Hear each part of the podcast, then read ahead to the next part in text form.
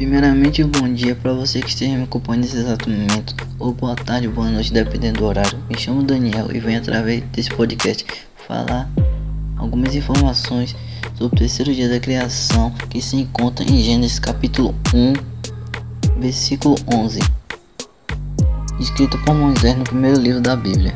Vou trazer outras informações que é a importância da criação para o ser humano e o objetivo de Deus ter feito isso. Então vamos lá.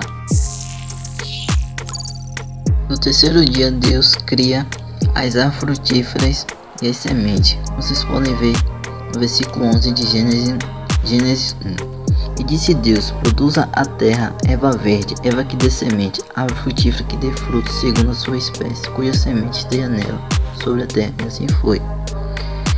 Com base na leitura, podemos perceber que Deus criou tudo por meio da palavra, não só no terceiro dia, nos sete dias que ele criou. E as coisas foi tudo obedecendo como Deus ordenava. Agora eu vou falar sobre a importância da criação para o ser humano e o objetivo de Deus ter feito todas essas coisas.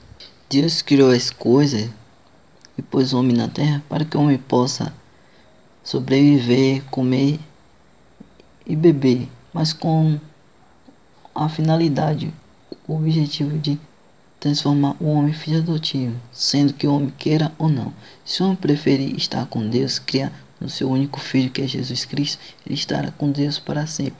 Mas se o homem não quiser nada com Deus, ele estará separado, condenado na condição que nasceu, criatura. Para vocês verem como Deus é justo, ele dá uma opção se o homem quer ser seu filho ou não. Basta o homem escolher se quer passar a eternidade com ele ou sem ele. Deus não força ninguém e dá opção para o homem escolher. E nada é forçado por Deus.